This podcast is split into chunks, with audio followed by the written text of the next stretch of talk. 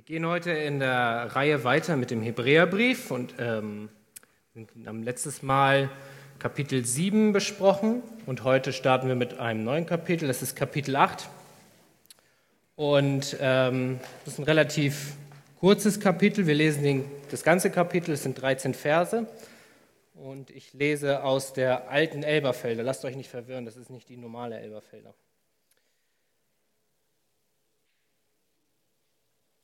Die Summe dessen aber, was wir sagen, ist, wir haben einen solchen hohen Priester, der sich gesetzt hat zur Rechten des Thrones der Majestät in den Himmeln, ein Diener des Heiligtums und der wahrhaftigen Hütte, die der Herr errichtet hat, nicht der Mensch.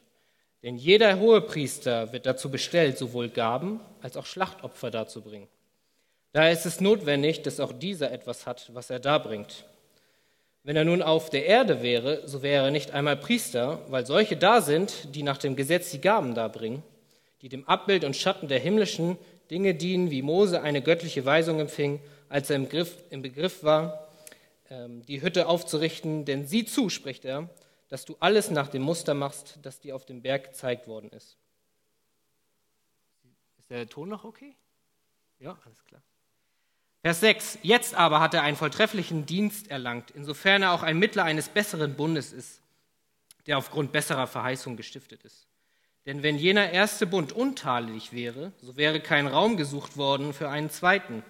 Denn Tadeln spricht er zu ihnen, siehe, Tage kommen, spricht der Herr, da werde ich in Bezug auf das Haus Israel und in Bezug auf das Haus Juda einen neuen Bund vollziehen. Nicht nach dem Bund, den ich mit ihren Vätern machte an dem Tag, als ich ihre Hand ergriff um sie aus dem Land Ägypten herauszuführen. Denn sie blieben nicht in meinem Bund, und ich kümmerte mich nicht um sie, spricht der Herr. Denn dies ist der Bund, dem ich dem Haus Israel richten werde nach jeden Tagen, spricht der Herr, indem ich meine Gesetze in ihren Sinn gebe, werde ich sie auch auf ihre Herzen schreiben, und ich werde ihnen zum Gott sein, und sie werden mir zum Volk sein.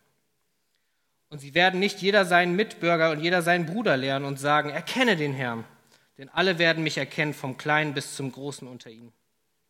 Denn ich werde ihre Ungerechtigkeiten gnädig sein und ihren Sünden und ihren Gesetzlosigkeiten werde ich nie mehr gedenken. Indem er sagt, einen neuen, hat er den ersten alt gemacht, was aber alt ist, wird und veraltet ist, dem Verschwinden nahe.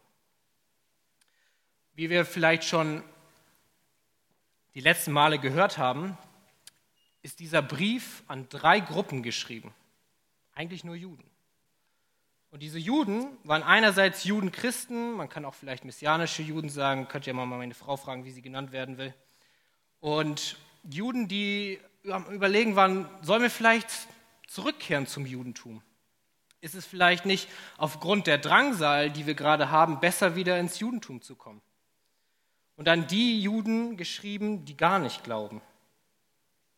Und in Vers 1 lesen wir, die Summe dessen aber.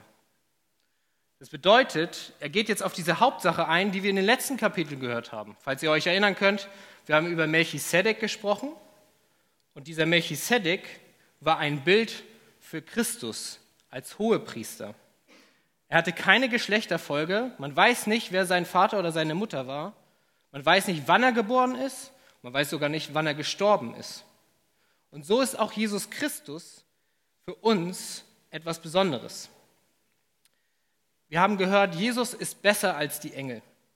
Jesus ist größer als Mose. Josua konnte das Volk nicht zur Ruhe bringen. Hohepriester nach der Ordnung Melchisedek ist er.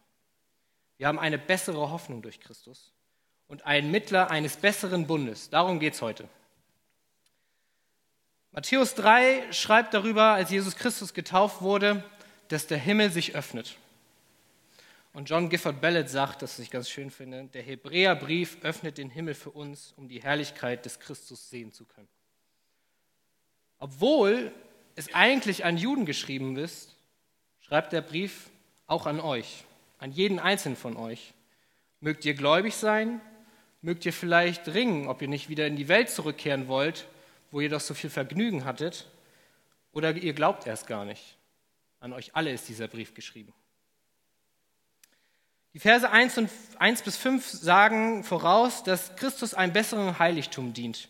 7 bis 13, Jesus dient einem besseren Bund. Wir gehen jetzt einmal Schritt für Schritt vor und äh, sehen im ersten Vers, dass über einen Hohepriester gesprochen wird. Ich muss ehrlich zugeben, ich habe die letzten beiden Predigten nicht angehört.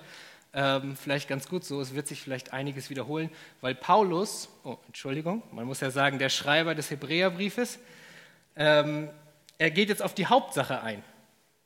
Und die Hauptsache ist, dass Jesus Christus sich zur Rechten Gottes gesetzt hat als Hohepriester. Ein Hohepriester ist jemand, der durch Gott eingesetzt wurde, durch die Stammeslinie Levis. Ein Hohepriester ganz besonders durch die Stammeslinie Aarons. Das heißt, nur jemand, der von Aaron kam, konnte auch Hohepriester werden. Es gab ungefähr 86 Hohepriester in der Geschichte Israels.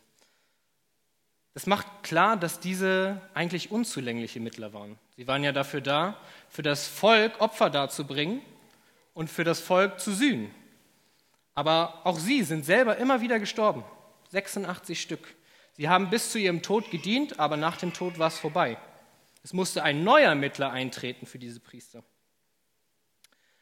Ihre Hauptaufgabe bestand eigentlich darin, am Versöhnungstag, am zehnten Tag des siebten Monats, der Tischri in der Bibel heißt, die Seelen des Volkes Israels zu sühnen. Was bedeutet eigentlich sühnen? Das hebräische Wort sagt eigentlich nur zu bedecken. Er war nicht dazu da, die Sünden zu vergeben, sondern er hat sie nur bedeckt. Dieser Priester ging in das Heiligtum, nahm das Blut eines makellosen Lammes und sprengte es an den äh, Sühnedeckel, da wo die zehn Gebote beim ersten Tempel auch drin waren, machte seinen Weihrauch und ging wieder hinaus. Was ganz interessant ist, dieser Priester hatte ja eine bestimmte Kleidung, Gott hatte eine bestimmte Ordnung vorgegeben. Und an seinem Gewand hatte er solche Glöckchen gehabt, solche Schellen. Und wenn er sich bewegt hat, dann hat es geläutet. Dadurch konnten die Leute erkennen, er ist noch an seinem Dienst. Und jetzt stellt euch mal vor, dieser Priester, hohe Priester sogar, der als einziger erlaubt war, in das Allerheiligste zu gehen im Tempel, stirbt. Diese Glöckchen waren dazu da, dass das Volk, das draußen war, hörte, ja, er kommt zurück. Und wenn er nicht zurückgekommen wäre am Tag, des Versöhn Tag der Versöhnung, dann würde das bedeuten, Christus hat oder Gott hat unser Opfer nicht angenommen. Stellt euch mal vor, das wäre bei uns so. Wir warten darauf, bis das Opfer gemacht wird und dann nimmt Gott es nicht an. Ihr müsst euch das vielleicht so vorstellen. Der Priester, kurz bevor er wieder raustritt zum Volk, Sie hören seine Glocken und sie gehen, schreien und jubeln. Gott hat das Opfer angenommen. Die Israeliten hatten damals so viel Angst, dass ein Hohepriester im Allerheiligsten sterben würde, dass sie ihn sogar ein Seil umgebunden haben, damit sie ihn rausziehen können. Weil Priester durften ja den Toten nicht nahen. Und äh, das war ja ganz fatal gewesen, wenn jemand dort gestorben wäre. Aber wie ist das bei Christus? Ist es das ähnlich, dass er unser Opfer nicht annimmt? Wir lesen noch weiter, bevor ich darauf ein bisschen mehr eingehe. Und zwar lesen wir, dass er zur Rechten des Thrones der Majestät in den Himmeln sitzt. Habt ihr euch eigentlich mal gefragt, was das bedeutet, wenn er zur Rechten Gottes sitzt? Warum rechts? Warum nicht links? Die Sache ist die, er sitzt und er ist auf der rechten Seite. Das Wort im Hebräischen für Priester heißt Kohen was im Ursprung so viel bedeutet wie stehen. Es bedeutet, der Dienst musste immer verrichtet werden. Es bedeutete, es musste immer und immer und immer wieder ein Opfer gebracht werden, damit die Sünden gesühnt werden können. Aber Christus, der hat das eine Opfer vollbracht und hat sich gesetzt. Das heißt, er ist in die Ruhe eingekehrt. Auch sehen wir da drin, ist dass 70 Priester plus der Hohenpriester im Gericht damals in Israel Entscheidungen treffen mussten. Auch über, über Gerichtsbarkeiten, zum Beispiel mussten sie, bei, mussten sie Urteile sprechen. Auf der linken Seite saß ein Schriftgelehrter, der war für die Verurteilung verantwortlich. Rechts saß einer, der war für den Freispruch verantwortlich. Christus sitzt rechts. Er spricht dich frei, niemand sonst. Rechte Seite bedeutet auch, die rechte, äh, rechte Position bedeutet auch die Machtstellung. In 1. Petrus 3,22 lesen wir, der in den Himmel gegangen ist, zu Rechten Gottes ist, in dem Engel und Gewalten und Mächte ihm unterworfen sind. Er hat Macht über dein Leben heute. Das ist auch eine Position der Unterordnung, denn Christus gibt dem Vater die Macht zurück und nimmt den Platz der Unterordnung zum Vater wieder ein. Seine Menschwerdung tat das Gleiche und es bleibt auch heute so bestehen, dass er Mensch ist und Gott zugleich. Das müssen wir betonen. Weil sonst würde dieser Bann brechen, der uns mit dem Vater versöhnt, weil dieser der Mittler ist. Hat Jesus eigentlich Macht über dein Leben? Ordnest du dich ihm unter? Und gibst du ihm alles, was er benötigt? Der Hauptpunkt ist, wenn Christus dein Leben und dein Gewissen reinigt und dich immer und immer wieder freispricht, wie können wir da noch der Sünde dienen? Ist doch kaputt, ne? Das hat sich ja schon immer so komisch angehört. Vers 2. Ein Diener des Heiligtums und der wahrhaftigen Hütte, die der Herr errichtet hat, nicht der Mensch. Ein Diener ist jemand, der auf seine eigenen Kosten hin ein Amt bekleidet. Der Priester musste Opfer darbringen und auch für sich selbst Opfer darbringen. Das dürfen wir nicht vergessen. Christus war das Opfer selbst. Ich weiß nicht, ob ihr das Lied von Charles Wesley kennt. Amazing Love, how can it be that, oh my God, should die for me, was so viel bedeutet, was, welche wunderbare Liebe, dass mein Gott für mich stirbt. Gott ist nicht wie in den anderen Religionen bei uns, dem wir dienen sollen, sondern Gott bei uns ist, der runterkam auf die Erde. Er hat sich erniedrigt für uns, um uns zu dienen. Er ist für uns gestorben. Man, kann, man sagt immer, Christus ist für uns gestorben. Man könnte auch sagen, Gott ist für uns gestorben. Der himmlische Wohnort Gottes ist die wahrhaftige Hütte und Jesus setzt sich für uns ein. Er ist der hohe Priester, der für uns betet. Jesus Christus, der jetzt zu Rechten Gottes sitzt und ein Mittler als Hohepriester ist, er betet für uns, dass wir im Glauben bleiben. Christus setzt sich für dich ein. Das haben wir in Hebräer 7,25 schon vielleicht gehört. Daher vermag er diejenigen auch völlig zu erretten, die durch ihn Gott nahen, indem er alle Zeit lädt, um sich für sie zu verwenden. Christus verwendet sich für dich. Wie viel verwendest du dich für Christus? Verse 3 bis 5. Denn jeder hohe Priester wird dazu bestellt, sowohl Gaben als auch Schlachtopfer darzubringen. Daher ist es notwendig, dass auch, etwas, auch dieser etwas hat, was er darbringt. Ich will da jetzt nicht zu viel vorgreifen, weil im nächsten Kapitel geht der, der, der Schreiber des Hebräerbriefes mehr darauf ein, was Christus dargebracht hat, aber ich glaube, es ist uns allen klar. Christus, der selber das Lamm ist, wo Johannes der Täufer sagt, siehe das Lamm Gottes, das die Sünde der Welt hinwegnimmt. Er war das makellose Lamm, das unbefleckte Lamm, und er hat das größte Opfer gebracht. Wenn er nun auf der Erde wäre, so wäre er nicht einmal Priester, weil solche da sind, die nach dem Gesetz die, Darben, die Gaben darbringen. Christus sagt in der Bergpredigt, er ist gekommen, um das Gesetz zu erfüllen. Hat er auch das priesterliche Gesetz erfüllt? Ich meine, vielleicht wisst ihr es ja, Christus kam aus dem Stamm Juda und wer muss, ein Priester konnte nur aus dem Stamm Levi sein. Gott hat das ganz äh, bewusst gemacht, diese Trennung, weil ein Mann, der zu viel Macht bekommt, der wird es verderben. Das heißt, wir haben auch schon heute, wie wir es bei uns haben, eine Gewaltentrennung. Judah durfte König werden, Levi durfte Priester werden. Christus war beides. Deswegen ist er auch nach der Ordnung Melchisedeks. Vers 5. Die dem Abbild und den Schatten der himmlischen Dinge dienen, wie Mose eine göttliche Weisung empfing, als er im Begriff war, die Hütte aufzurichten. Denn sieh zu, spricht er, dass du alles nach dem Muster machst, das dir auf dem Berg gezeigt worden ist. Die Stiftshütte war auf der Erde, war nur ein Abbild von der geistlichen Realität im Himmel. Jetzt einmal ein bisschen, äh, wir müssen ein bisschen konzentrieren, weil das, jetzt kommt ein Zitat, das ein bisschen länger ist. Und äh, das kommt von Calvin. Wie die äußere Einrichtung der Hütte auf ein höheres Vorbild hinwies, so sollte es auch mit den Gebräuchen und dem ganzen priesterlichen Dienst sein. Jetzt kommt der Hauptpunkt. Zuerst lernen wir, dass es sich bei den früheren gottesdienstlichen Gebräuchen nicht um willkürlichen Aufstellungen handelt, von Gott nur dazu bestimmt, das Volk wie in einem kindlichen Spiel zu beschäftigen. Alles hatte vielmehr eine wahre geistliche Bedeutung, da Mose befohlen war, es genau in Übereinstimmung zu bringen mit dem himmlischen Urbild. Zum Zweiten werden wir hier belehrt, dass alle gottesdienstlichen Übungen verkehrt und falsch sind, welche die Menschen nach ihrem eigenen Ermessen und ohne göttlichen Befehl aufzustellen sich erlauben. Wenn Gott vorschreibt, dass alles nach seiner Ordnung geschehe, so darf daneben nichts völlig anderes gemacht werden. In unserer heutigen Zeit ist es leider so, und da graut es mir immer so ein bisschen davor, wenn Leute sagen, die Gemeinde ist okay, aber die Musik hat mir nicht gefallen. Ich weiß nicht, habt ihr das vielleicht auch schon mal gehört?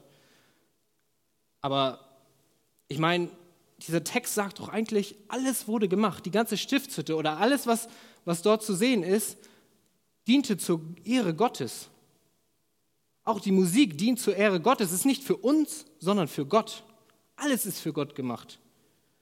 Und deswegen sollten wir uns gar nicht darauf äh, festmachen, was für eine Musik in der Gemeinde gespielt wird, sondern ob Gottes Wort verkündigt wird.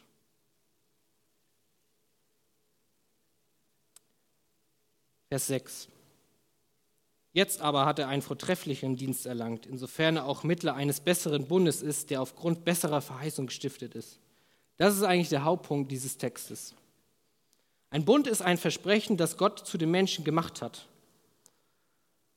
Heißt das jetzt eigentlich, dass wenn er ein Mittler eines besseren Bundes ist, dass wir nicht mehr unter dem Gesetz sind? Es gibt ja einige, die sagen, wir sind gar nicht mehr unter dem Gesetz, weil Christus uns frei gemacht hat von dem Gesetz. Aber wenn wir jetzt mal in die Geschichte der Bibel gucken, sehen wir zum Beispiel einen Bund mit Adam. Adam hatte einen Zustand der Perfektion vorgefunden. Gott hatte alles vor ihn vorbereitet. Aber Adam nahm die Frucht, aß und der Fall kam. Und seither ist der Mensch verdorben. Es gab auch einen Bund am Sinai, wo Gott seine Allmacht zeigte, indem er Recht, Gerechtigkeit auf Stein gemeißelt den Menschen präsentierte. Dieses Gesetz war nicht im Herzen, sondern auf Tafeln. Aber er verspricht auch einen neuen Bund. Warum verspricht er überhaupt einen neuen Bund? Und wie ist das jetzt nochmal mit dem Gesetz? Römer 7,7 schreibt, was sollen wir nun sagen? Ist das Gesetz Sünde? Das sei ferne. Aber die Sünde hätte ich nicht erkannt als nur durch Gesetz. Denn auch von der Begierde hätte ich nichts gewusst, wenn ich das Gesetz gesagt hätte, du sollst nicht begehren. Das Gesetz ist dazu da, um uns ein Lehrmeister zu sein. Es ist uns dazu da, zu sehen, welchen Zustand wir haben. Und deswegen ist es so wichtig. Aber niemals, kein einziges Mal konnte das Gesetz selber rechtfertigen. Wir gehen gleich noch darauf ein, warum das Gesetz nicht tadellos war. In 2. Mose 19,8 sagte das Volk Israel, als sie den Bund von Sinai mitbekommen haben, und dort sprechen sie, da antwortete das Volk insgesamt und sprach, alles, was der Herr geredet hat, wollen wir tun. Und Mose brachte die Worte des Volkes zu dem Herrn zurück. Israel hatte aufgrund der Worte Gottes ein Amen gesprochen. Sie wollten alles tun, was dort drin stand. Was wollten sie tun? Sie wollten zum Beispiel die zehn Gebote halten. Hat einer von euch schon mal die zehn Gebote gehalten? Ich meine, wir hatten sie gerade. Aber nochmal, um kurz da reinzugehen, was das Gesetz eigentlich beinhaltet. Das ist ja ein bisschen zusammengefasst in den zehn Geboten. Und das erste ist, du sollst Gott an erster Stelle stellen. Schaffen wir das? Ich glaube nicht, oder?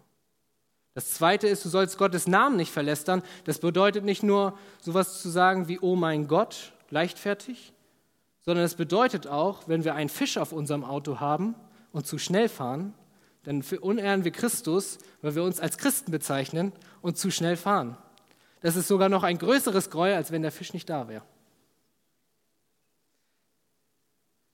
Das war übrigens äh, drei, das dritte Gebot, nicht das zweite.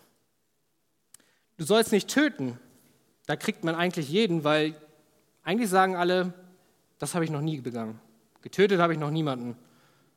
Aber beachte, dass du am größten Mord der Geschichte mitbeteiligt warst, weil Christus musste für deine Sünden sterben. Der erste Bund konnte nicht rechtfertigen, aber dennoch ist das Gesetz heilig, sagt Römer 7,12. Also ist das Gesetz heilig und das Gebot heilig und gerecht und gut. Also lag es nicht am Gesetz selber, weil das Gesetz war gut, nicht wegen des Gesetzes musste was Neues kommen, sondern wegen uns. Sie sind alle abgewichen, sie taugen alle zusammen nichts. Da es keiner, der Gutes tut, da ist auch nicht einer. Wegen uns musste der neue Bund kommen. Gott in seiner Gnade hat etwas gesandt, weil wir es nicht halten konnten.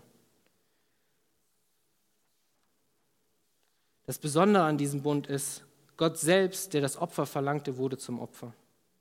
Eine Ordnung, die alle Gewalten vereint, Priester, Prophet und König und wir müssen nichts dazu tun.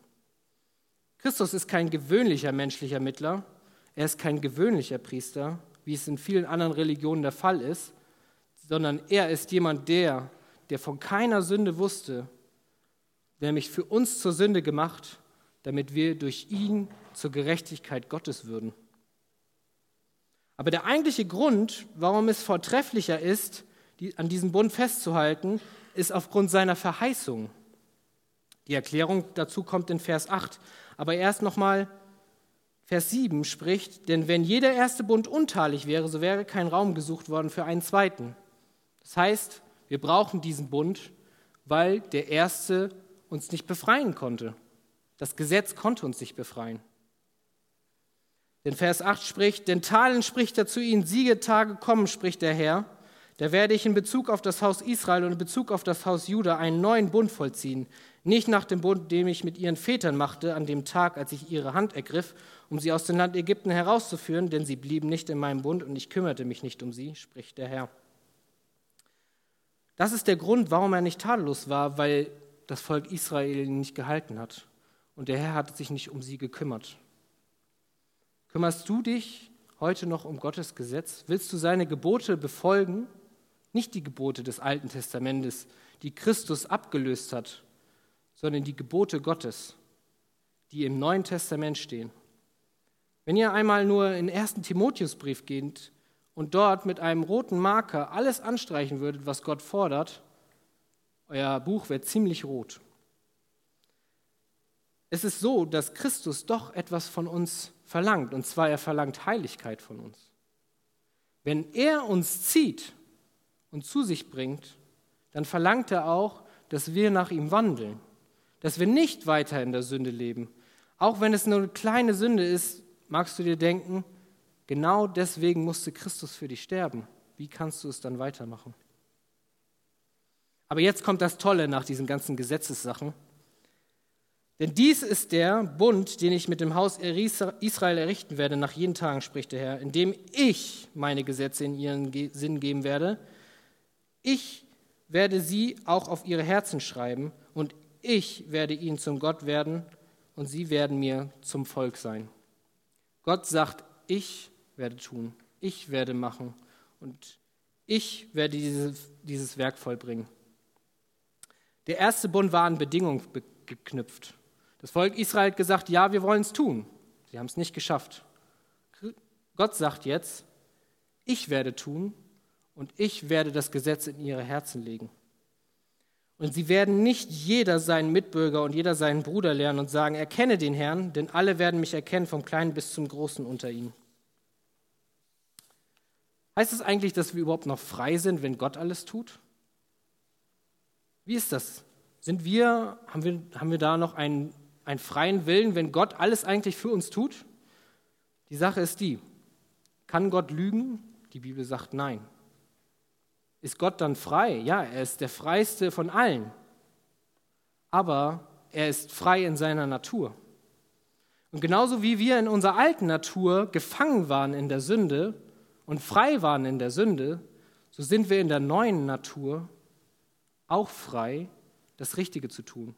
Letztendlich wird es so weit gehen, dass wir gar nicht mehr sündigen können nach dem Tod. Es wird nicht mehr möglich sein, aber wir sind frei in unserer Natur. Jetzt ist zwar das Fleisch noch da. Wir fallen manchmal in Sünde, ja, das kann passieren, das ist nichts Schönes. Aber Christus hat das auch bezahlt für dich. Vers 12.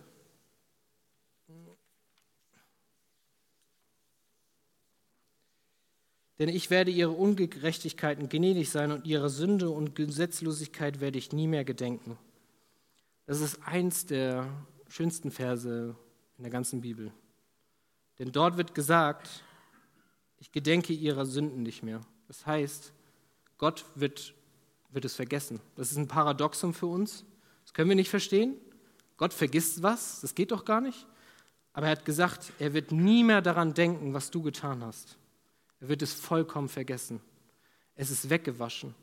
Und wenn du was etwas in deinem Leben getan hast, was du dir selber nicht verzeihen kannst, dann schau doch, was Christus sagt. Und er sagt, er hat es schon längst vergessen.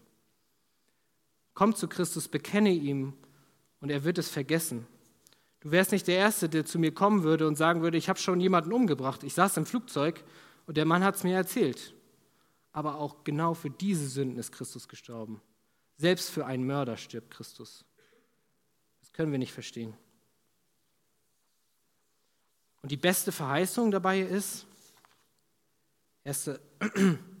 Johannes 2,25. Und der Text sprach ja darum, es ist besser aufgrund der Verheißung. Und dies ist die Verheißung, die er uns verheißen hat. Das ewige Leben. Ewiges Leben mit Gott. Keine Sünde mehr. Keine Trauer mehr. Alles ist weg und in der perfekten Gemeinschaft mit Christus. Als Paulus selber entrückt wurde in den Himmel, war das für ihn etwas so Bedeutsames, dass er noch nicht mal von den Dingen sprechen konnte, die er dort gesehen hat. Warum willst du das verwerfen? Geh zu ihm hin. Und der du Angst hast, dass Christus dich nicht festhält, hör auf sein Wort, der sagt, wenn er erstmal etwas begonnen hat in dir, wird er es auch vollenden. Und indem er sagt, einen neuen hat er den ersten alt gemacht was aber alt wird und veraltet ist, dem Verschwinden nahe. Die Juden, die zurückkehren wollten in das Judentum, haben keine Chance, weil dieser Brief, als er geschrieben wurde, ungefähr 62 nach Christus, hatte er eine prophetische Sicht. Denn 70 nach Christus ist der Tempel zerstört worden. Sie wollten zum Opfersystem zurückkehren und nicht zum Hohepriester Christus, der ein für alle Mal das Opfer vollbracht hat. Aber der Schreiber des Hebräerbriefes sagt, das wird sowieso alles bald vergehen. Kehrt zu Christus. Und wenn er auch zu den Hebräern schreibt, wie ist es bei uns? Kehrt nicht zurück in die Welt, da wo das Vergnügen ist, sondern kehrt zu Christus, auch wenn es manchmal Drangsal bedeutet. Möge der Herr uns helfen. Ich bete. Herr Jesus Christus, du siehst, und hörst deine Worte und wir brauchen deine Gnade. Herr, bitte hilf uns einfach auch dein Wort so anzunehmen, dass wir heute alle bei dir sind. Herr, sei du bei uns und wir danken dir dafür, dass du für uns betest, dass wir aushandeln. Herr, hab Dank für deine Gnade, die du uns zukommen lässt. In Jesu Namen. Amen.